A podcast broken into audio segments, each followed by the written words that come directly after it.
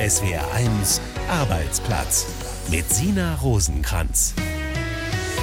Bauer sucht Frau. Kein Wunder, dass es diese Erfolgsserie gibt, denn ohne Frauen wären viele Männer in der Landwirtschaft wohl ganz schön aufgeschmissen. Frauen arbeiten auf den Höfen voll mit, aber wie sieht's mit der Gleichberechtigung aus, wenn es um Fragen geht wie, wem gehört eigentlich der Bauernhof? Das ist jetzt erstmals groß angelegt untersucht worden. Wir sprechen gleich drüber. Außerdem fragen wir nach, warum Brauereien möglicherweise demnächst kein Bier mehr herstellen können, zumindest kein prickelndes Bier. Und wir stellen das tolle Projekt Stromsparcheck vor. Ehemalige Langzeitarbeitslose helfen anderen einkommensschwachen Menschen beim Energiesparen. Und damit herzlich willkommen beim Podcast von S1 Arbeitsplatz. Schön, dass Sie dabei sind. Stallarbeit, Essen kochen, Hausaufgaben mit den Kindern, Heu machen und abends dann noch Buchhaltung. Frauen in der Landwirtschaft haben, wie die Männer, in der Regel einen Fulltime-Job. Der große Unterschied ist aber, der Hof gehört meistens dem Mann. Und auch sonst ist es mit der Gleichberechtigung in der Landwirtschaft nicht weit her. Das zeigt eine neue Studie, unterstützt vom Landfrauenverband. Susanne Pladen vom Thün-Institut in Braunschweig war daran beteiligt, Frau Pladen. Wie sehr stehen Frauen beim Thema Verantwortung immer noch im Schatten der Männer? Eindeutig. Es gibt natürlich in Deutschland ungefähr 11 Prozent der Betriebe, die von Frauen geleitet werden. Da sieht man sie dann auch deutlicher. Hm. Aber es gibt eben dann den anderen Teil aller anderen Betriebe, die laut Statistik und laut offiziellen Angaben von einem Mann geleitet werden. Und diese Anzahl hat sich auch nur sehr gering verändert. Es ist seit 2000 um zwei Prozent hochgegangen, der Anteil der Betriebe, die von Frauen geleitet werden. Da fragen wir uns natürlich, warum ist das so? Lassen Sie zunächst mal gucken auf die Ergebnisse. 11 Prozent der Betriebe, die von Frauen geleitet werden, das ist natürlich wirklich nicht viel. Wie sieht das in anderen Ländern in Europa aus? Wo steht Deutschland da im Vergleich? Relativ am Ende. Nicht ganz auf dem letzten Platz, da stehen, glaube ich, die Niederlande, aber Deutschland ist ziemlich weit am Ende. Also so im unteren Drittel, eindeutig. Sie haben eben selbst schon die Frage gestellt, was könnten denn die Gründe sein für diese Entwicklung? Also es hat mit Vererbungsmustern zu tun, mit noch immer zum Teil verhafteten Rollenvorstellungen, dass es eben immer der Sohn sein soll, der die Betriebe erbt, der den Betrieb erbt. Aber da ändert sich viel. Da ist auch vieles im Umbruch. Also wir haben auch mit vielen Frauen in Workshops gesprochen, die eben auch sagen, nein, wir gucken da jetzt auch wirklich das Kind zu finden, dem der Hof am besten gefällt, das für die Landwirtschaft die größte Lust hat oder am meisten da was machen will. Und das muss nicht unbedingt immer der Junge sein. Das heißt, der Trend geht jetzt leicht es in die andere Richtung. Langsam in die mhm. andere Richtung. Es geht nicht wahnsinnig schnell, aber es geht in die andere Richtung. Man hat ja den Eindruck, dass Frauen auf dem Hof oft eigentlich alles wuppen. Deckt sich das auch mit den Ergebnissen Ihrer Studie? Sie haben ja auch die Frauen nach ihren Aufgaben gefragt. Unbedingt deckt sich das mit den Ergebnissen unserer Studie. Über 80 Prozent der Frauen machen sowohl Landwirtschaft, ein großer Anteil macht auch den Haushalt. Einige machen dann noch, wir nennen das Nebenbetriebe, das sind halt sowas wie die Direktvermarktung. Und fast 40 Prozent gehen dann auch noch nebenbei arbeiten. Also die Frauen sind schon mit ziemlich vielen Aufgaben beschäftigt. Auf dem Papier haben wir vorhin festgehalten, gehört der Hof meistens dem Mann. Aber wie ist denn das Selbstverständnis der Frauen? Haben sie denn prinzipiell das Gefühl, bei wichtigen Entscheidungen beteiligt zu sein? Das haben sie uns zumindest so gesagt. Das der größte Teil hat uns gesagt, wir treffen die Entscheidungen gemeinsam. Das heißt, sie fühlen sich eigentlich schon als Mitunternehmerinnen, aber rechtlich sind sie eben nicht am Betrieb beteiligt. Sind denn die Frauen selbst unglücklich in dieser Situation oder sind sie vielleicht sogar ganz zufrieden mit dieser Nebenrolle? Nein, unglücklich kann man nicht sagen. Also da scheinen sie doch insgesamt eigentlich, gibt es eine Zufriedenheit, die Frauen auf, in der Landwirtschaft auszeichnet und die beschätzen auch bestimmte Sachen sehr am Leben auf dem Lande. Zum Beispiel, dass Kinder auf dem Hof aufwachsen können. Mhm. Und das Arbeiten in der Natur, die ländliche Wohnlage, sind alles Faktoren, die von den Frauen sehr geschätzt werden. Allerdings die Vereinbarkeit von Beruf und Familie wird von einigen auch ein bisschen kritisch gesehen. Es ist nicht immer nur eitel Sonnenschein. Wenn die Zufriedenheit aber insgesamt relativ groß ist, warum reden wir dann mal provokant gefragt überhaupt über mehr Gleichberechtigung? Ja, das muss natürlich jede Familie letzten Endes für sich selbst entscheiden, wie sie die Aufteilung zwischen der unbezahlten Familienarbeit und der bezahlten Betriebsarbeit für sich regeln will. Betriebe sind ja, sind ja landwirtschaftliche Unternehmen. Das heißt, die Menschen sind selbstständig, gelten auch als selbstständig. Das muss also jede Familie für sich entscheiden. Aber wir sehen schon, dass der überwiegende Teil der Hausarbeit eben von den Frauen gewuppt wird. Da wäre noch ein bisschen Luft nach oben, dass auch alle in der Familie, also es sind ja Aufgaben, die eigentlich alle betreffen, dass auch alle sich ein bisschen daran beteiligen oder zumindest das Selbstverständnis, dass beides gleichberechtigte Anteile sind, die zum Betrieb gehört, in der Familie diskutiert wird. Was bräuchte es dafür? Was könnte man tun für mehr Gleichberechtigung in der Landwirtschaft? Was könnten die Frauen selbst tun? Die Frauen selber können freundlich, aber bestimmt doch ein bisschen Forderungen stellen. Ich hab, ja. Wir haben zum Beispiel von einer Frau, die sagte dann, ich weiß gar nicht, wie ich da jetzt so hingekommen bin. Hm. Ich hatte mir immer vorgestellt, dass man Hausarbeit eben gleichberechtigt aufteilt. Und jetzt ist es plötzlich alles bei mir gelandet. Wie bin ich denn da eigentlich hingekommen? Und da müssen, können, dürfen Gespräche stattfinden und kann Frau auch mal sagen, können wir das nicht auch ein bisschen anders machen? Ähnlich ist es vermutlich auch beim Thema Altersvorsorge. Finanzen ist ja meistens so ein Thema, macht man gerne einen Bogen rum. Ja, ganz genau. Das ist halt auch nicht ein Thema, was unbedingt gerne besprochen wird. Vor allen Dingen in der Landwirtschaft, ich weiß nicht, in anderen Industriezweigen wird es wohl auch so sein, ich habe da keine Vergleiche, ist eben oft so, dass der Betrieb gedanklich erstmal zuerst kommt. Und manche dann eben auch so Modelle anstreben, dass sie im Minijob sich im Betrieb anstellen lassen, weil das Steuern spart, aber leider halt auch nicht unbedingt die Altersversorgung für die Frauen mitsichert.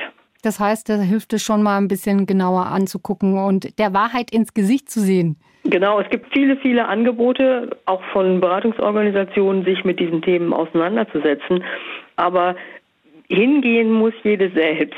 Gebracht wird es nicht auf den Betrieb, sondern hingehen und fragen.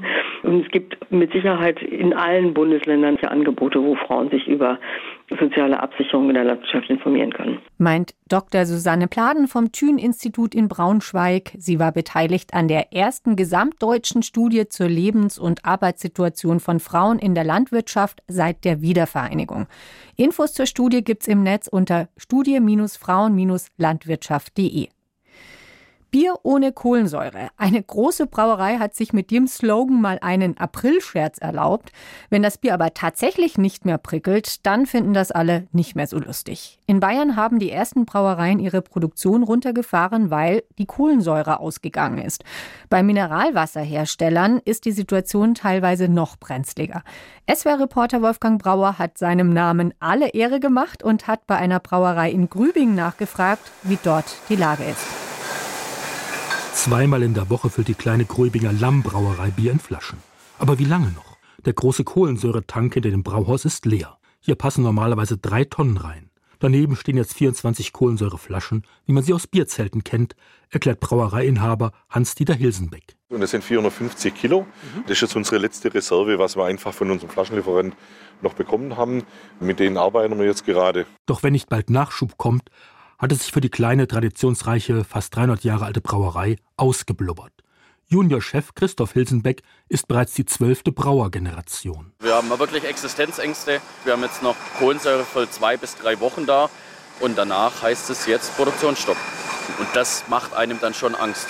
Dabei kam die Kohlensäure bisher nicht aus Russland oder der Ukraine, sondern aus Deutschland, erklärt Hans-Dieter Hilsenbeck. Kohlensäure ist ein Nebenprodukt der Düngemittelherstellung und die produzieren wohl seit April nicht mehr aufgrund des hohen Gaspreises. Man braucht sehr viel Energie, um dieses Düngemittel, sprich Ammoniak, herzustellen. Und jetzt wird das Ammoniak aus USA importiert, natürlich ohne Kohlensäure. Gebraucht wird die Kohlensäure in der Brauerei vor allem, um Flaschen und Fässer beim Abfüllen unter Druck zu setzen, damit das Bier dabei nicht schäumt. Andere Getränkeproduzenten sind noch stärker betroffen. Alle, die Erfrischungsgetränke machen, die brauchen eigentlich Kohlensäure. Die Limonaden, Sprudel etc., das muss ja mit Kohlensäure versetzt werden. Und ich kenne ein paar Kollegen, auch Brauereien, die haben jetzt die Erfrischungsgetränke schon aufgehört. Also gibt es kein Spezi, kein Limo mehr. Die halt dann nur noch sagen, ich fülle nur noch Bier. Denn dafür wird zehnmal so viel Kohlensäure wie beim Bier gebraucht. Die Branche sucht jetzt Alternativen. Eine Überlegung, Zementwerke könnten als Nebenprodukt die dringend gebrauchte Kohlensäure liefern. Auch beim Bierbrauen fällt das begehrte Gas an. Aber ja, ich sag mal, große Brauereien haben oft Kohlensäure-Rückgewinnungsanlagen. Das gibt's ja, dass man diese Gärungskohlensäure wieder auffangen kann. Aber das Ganze rechnet sich halt erst, ich sag mal, für Brauereien ab 300, 400.000 Hektoliter Jahresausstoß. Also es gibt auch gar keine Anlagen, die kleinere machen, weil es einfach sich nicht rentiert, weil es unrentabel ist. Eine Lösung tut sich jetzt aber mit einer dänischen Firma auf, die erstmals eine Kohlensäure-Rückgewinnungsanlage auch für kleine Brauereien bauen will. Die wäre aber frühestens in einem halben Jahr fertig. Aber für die Lammbrauerei in der Nähe von Göppingen drängt die Zeit. Ich denke, es wird eine schwierige Zeit werden, aber wir kämpfen eigentlich darum, dass wir es durchhalten und in sechs Jahren haben wir das 300-jährige Jubiläum, also das wollen wir schon erleben. Bei Brauereien wird die Kohlensäure knapp, Wolfgang Brauer hat berichtet. Der Traditions- und DAX-Konzern Heidelberg Zement hat seit einigen Tagen einen neuen Namen, Heidelberg Materials. Und für diese überraschende Ankündigung bekommt der CEO von Heidelberg Zement, Entschuldigung, Heidelberg Materials, unseren satirischen Brief der Woche, diesmal von Katharina Krüger. Lieber Dominik von Achten, ich schreibe Ihnen einen Brief, damit Sie sich freuen. Ihr Unternehmen stellt so viel Zement her wie fast kein anderes auf der Welt. Klar, Beton und Mörtel werden ja immer gebraucht. Sie produzieren sozusagen den Kit der Gesellschaft. Blöd nur, dass Sie als Zementproduzent jährlich fast so viel CO2 ausstoßen wie Österreich.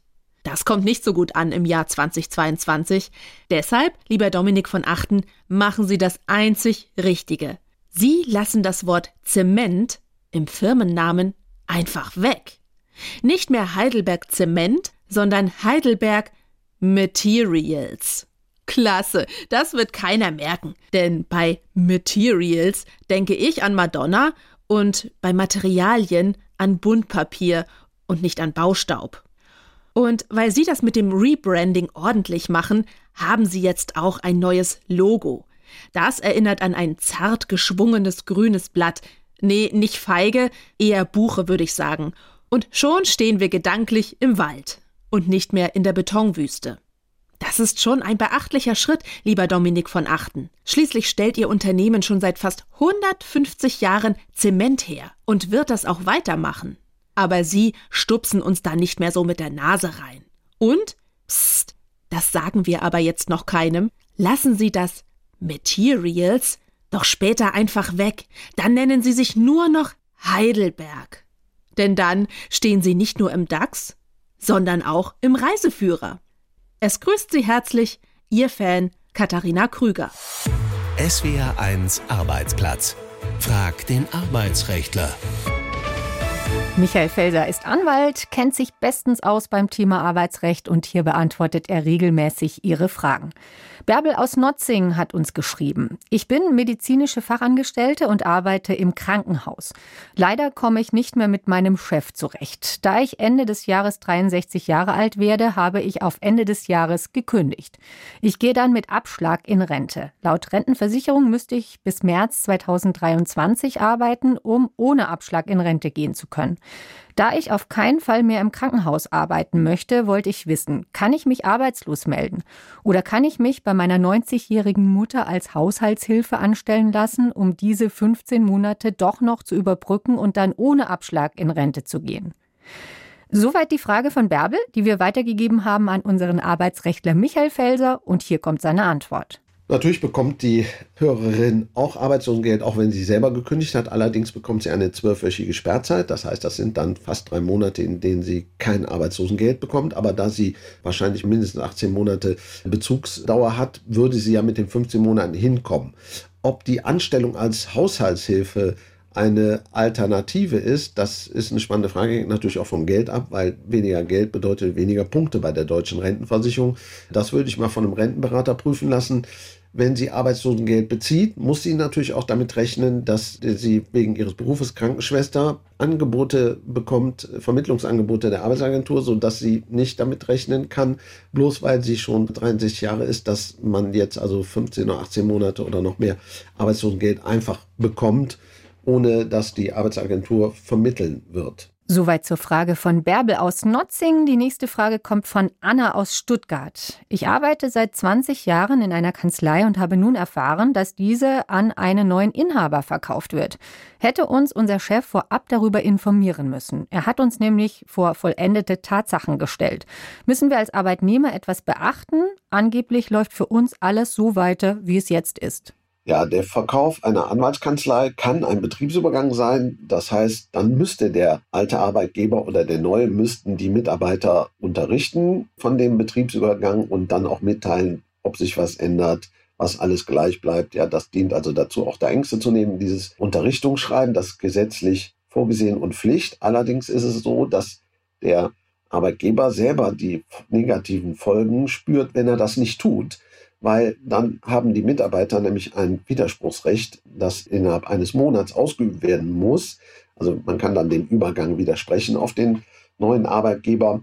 Und dieses Widerspruchsrecht, das läuft unbefristet weiter, solange keine Unterrichtung erfolgt ist. Das heißt, für den Arbeitnehmer ist das zwar jetzt ärgerlich, dass man nicht informiert ist, ist auch unhöflich, aber negative Folgen hat es nicht. Deswegen würde ich da jetzt, wenn ich die Hörerin wäre, würde ich da jetzt auch kein großes Drama draus machen. Im Gegenteil ist es so, dass es eigentlich für den Arbeitgeber ein Nachteil ist, wenn er dieser Unterrichtungspflicht nicht nachkommt, weil er muss damit rechnen, also der alte Arbeitgeber, dass vielleicht nach zehn Jahren die Mitarbeiter kommen können, wenn der neue nicht mehr weitermachen will und dann könnten die widersprechen und würden einen Anspruch auf Weiterbeschäftigung beim alten Arbeitgeber haben.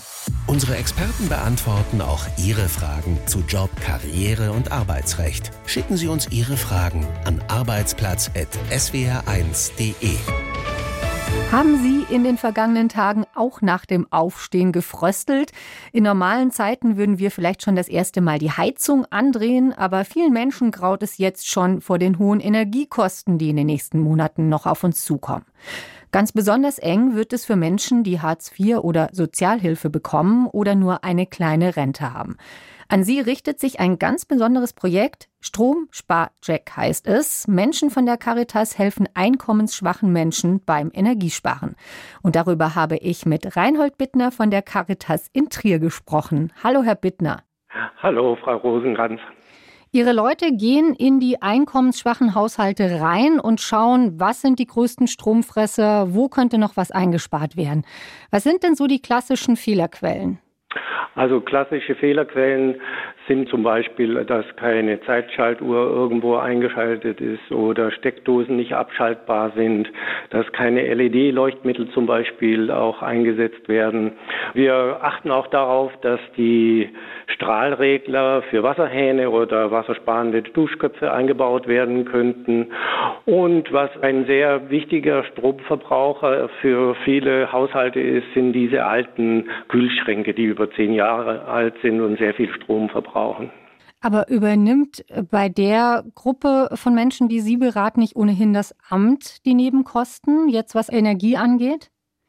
Natürlich ist es so, dass das Amt, das sind ja gering verdienende Energiekosten übernimmt, aber auch nur im bestimmten Rahmen.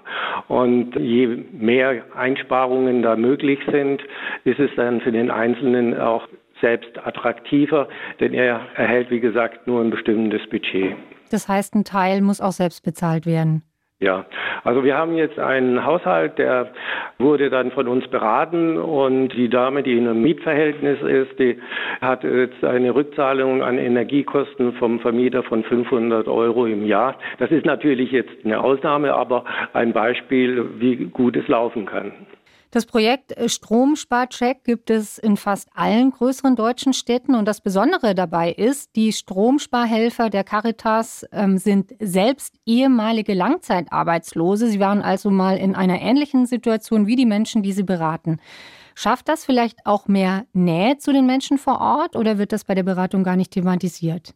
Also es wird nicht thematisiert, aber ich denke, dieser Bezug zu dieser Problematik ist natürlich eine andere, wenn man schon mal selbst in so einer Situation gesteckt hat, mit wenig Geld haushalten musste. Und die Jobcenter, die als Jobcenter Trier versorgt uns da mit äh, Personen, die äh, ein technisches Verständnis haben, die geschult werden wollen, die mhm. kommunikativ sind und äh, da sind wir sehr froh über die enge Zusammenarbeit. Dass Sie mit ehemaligen Langzeitarbeitslosen zusammenarbeiten, das ist vermutlich auch für Sie als Caritas was Besonderes.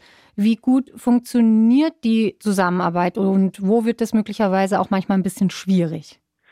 Es ist ja klar, das sind Menschen, die längere Zeit oder langzeitarbeitslos sind, die so einfach nicht mehr in den Berufsalltag integriert werden können. Viele verschiedene Maßnahmen, die da vielleicht schon im Vorfeld gelaufen sind, haben nicht gefruchtet. Und wir versuchen in kleinen Schritten diese Menschen wieder an die Arbeit heranzuführen. Die werden begleitet durch das Jobcenter und durch den Caritasverband. Und gleichzeitig mit der Ausbildung zum Stromsparhelfer haben die Menschen natürlich auch eine bessere Ausgangsposition, mal wieder in den Arbeitsmarkt integriert zu werden. Und vor allem spüren Sie wahrscheinlich jetzt gerade in der Energiekrise, wie wichtig diese Arbeit auch ist. Genau. Also die sind sehr motiviert, die Menschen, die wir dann einsetzen können. Die haben auch, sagen wir mal, wie Sie schon gerade eben angesprochen haben, einen guten Bezug, um mit den Menschen, die in den Haushalten äh, besucht werden, umzugehen und auch die Problematik zu erkennen. Reinhold Bittner von der Caritas in Trier über das Projekt Stromsparcheck. Mehr Infos zum Projekt gibt es unter stromspar-check.de. Und das war der Podcast von S1 Arbeitsplatz mit Sina Rosenkranz. Danke fürs Zuhören, wenn Sie mögen. Bis zum nächsten Mal. Eins gehört gehört. SWR 1